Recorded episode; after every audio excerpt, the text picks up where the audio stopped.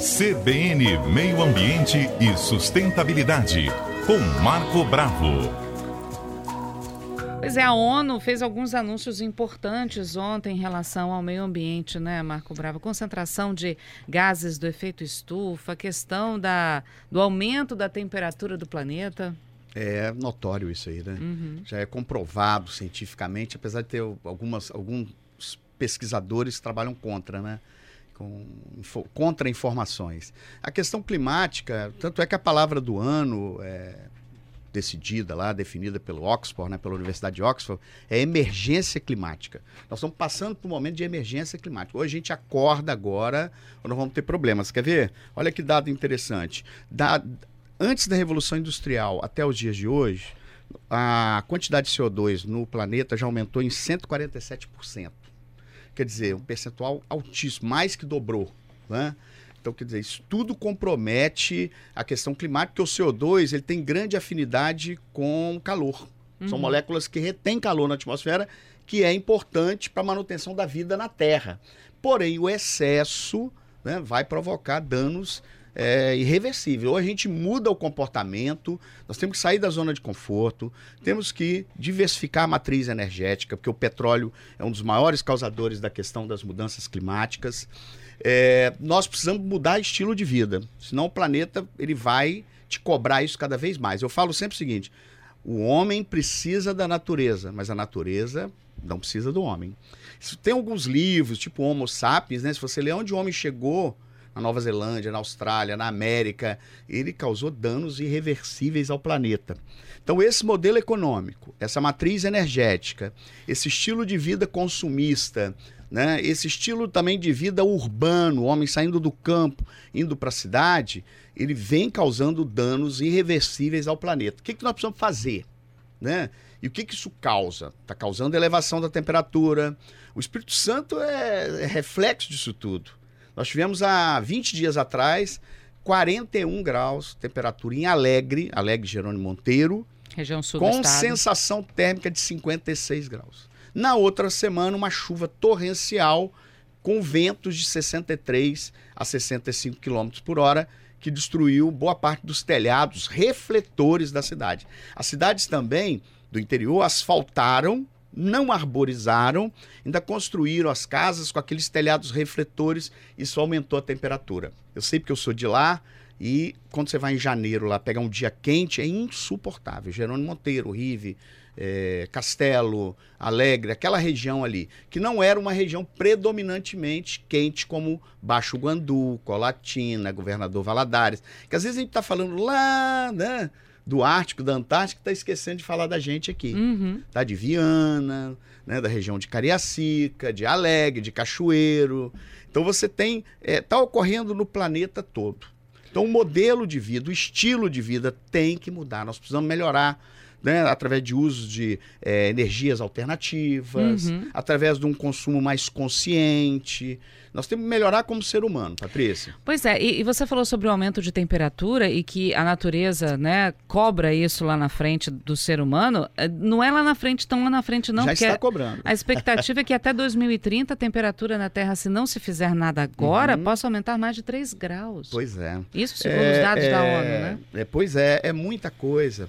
3 graus é a temperatura média do planeta. Então você imagina essa temperatura no Ártico, na Antártica. E os animais? Né? Os estudos falam que os animais de grande porte são os primeiros a desaparecerem do planeta, porque eles têm uma gestação mais longa, precisa de mais espaço, mais água, maior quantidade de alimentação. Como está escasseando nos seus ambientes naturais, estão também sofrendo danos irreversíveis. Então você imagina extinção de espécies, né, elevação do nível dos oceanos já são as consequências.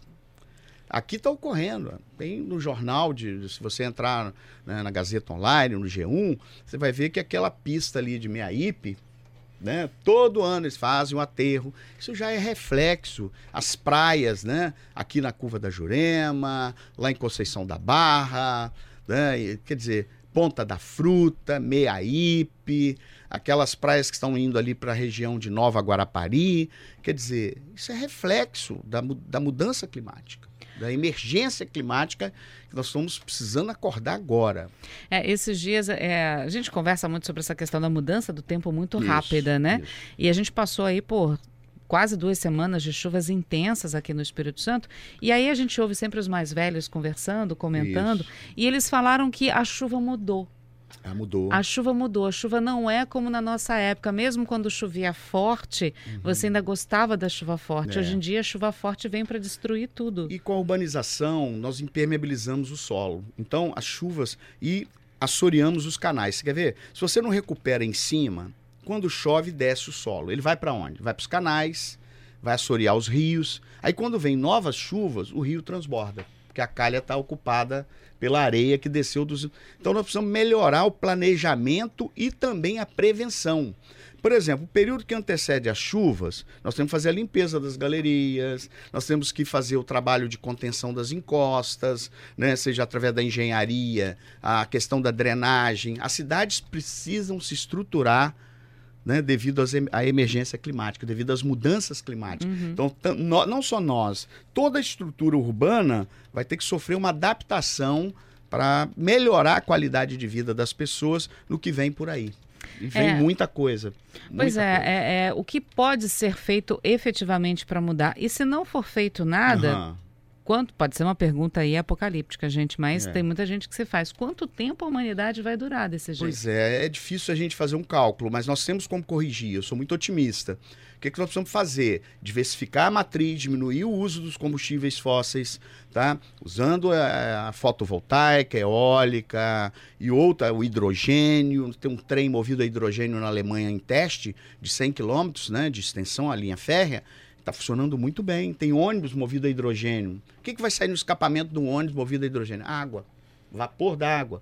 Então, quer dizer, a gente precisa, se a pessoa, se todos os ônibus é, de São Paulo, caminhões que rodam no interior da, da cidade, né, pequenos caminhões fossem elétricos, fossem a hidrogênio, você ia melhorar a qualidade do ar da cidade, melhorar a qualidade de vida, diminuir a emissão de carbono. Uhum. Quer dizer, a Europa está caminhando de uma forma mais acelerada. E aqui nós estamos no caminho contrário. Nós temos um patrimônio para ganhar, inclusive, muito dinheiro com turismo, com ecoturismo, que é a região amazônica, e, no entanto, nós perdemos um pouco o controle com o tráfico de drogas, né, grileiros, estão desmatando. Olha, você quer ver? Tem o maior desmatador da, da região amazônica, ele tem 150 serrarias. Nós já sabemos quem é, né? É só autuar prender. Esse indivíduo é um, é um criminoso. Uhum. Então, o que ele está causando aquela região vai ficar para sempre. E aí a gente esbarra nas leis? As leis precisam melhorar, né?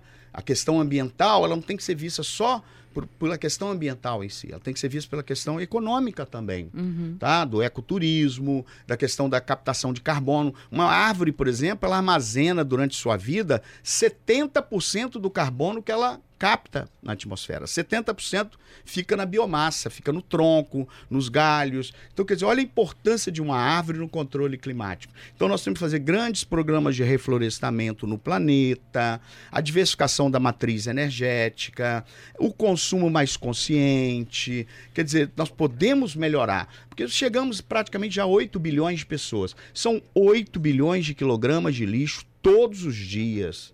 E boa parte desse lixo jogado né?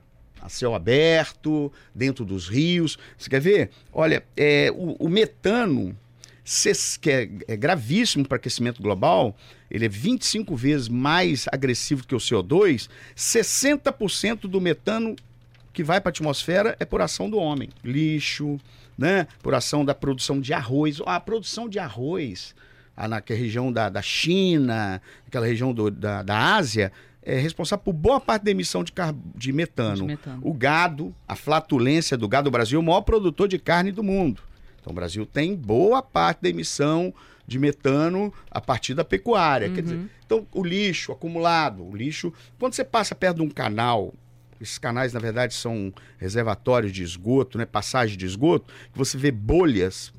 Aquilo ali é metano, é gás metano, é o CH4 que é um gás a partir da decomposição da matéria orgânica. As bactérias vão decompor, vão digerir e vão liberar o CH4 para a atmosfera. E ele é 25 vezes mais agressivo do que o CO2.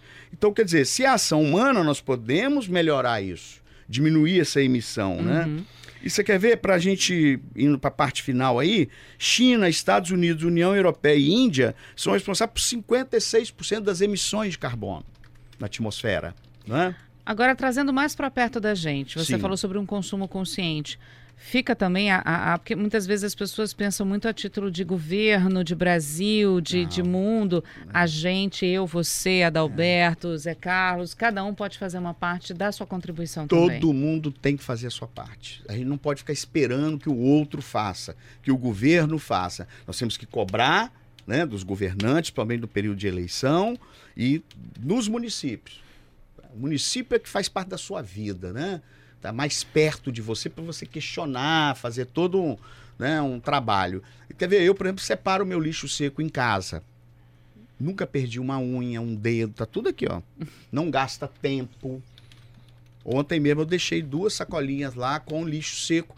É uma ação importante para diminuir a questão das mudanças climáticas. Quer dizer, pequenas ações, se todo mundo fizer a sua parte, isso junta, isso vira um, né, uma Um coisa movimento grandiosa. maior. Um movimento maior, um movimento melhor. A gente se torna um ser humano melhor. Né? Quer dizer, a gente precisa buscar e orientar nossos filhos, as pessoas que nos, nos cercam, quem tem uma consciência maior, né? tem uma formação melhor, poder orientar né, com educação, com muito jeito, que a maioria das pessoas fazem sem ter noção do que estão fazendo. Né? Tá. É igual aqueles incendiários da região amazônica. Lógico que tem muita coisa proposital, mas o, o fogo é uma questão cultural. Nós temos que acabar com isso. Isso é uma cultura muito negativa. Uhum. A população utilizar o fogo para limpar a área, para poder usar a área né, na agricultura. Quer dizer, isso aí é, é- é- a gente tem que melhorar. E o incêndio devolve todo aquele carbono que está armazenado na árvore para a atmosfera. Atmosfera. Tá certo. Marco Bravo, obrigada mais uma vez, viu? Eu que agradeço. Um grande abraço a todos os ouvintes da Rádio CBN. Quarta-feira que vem tem mais.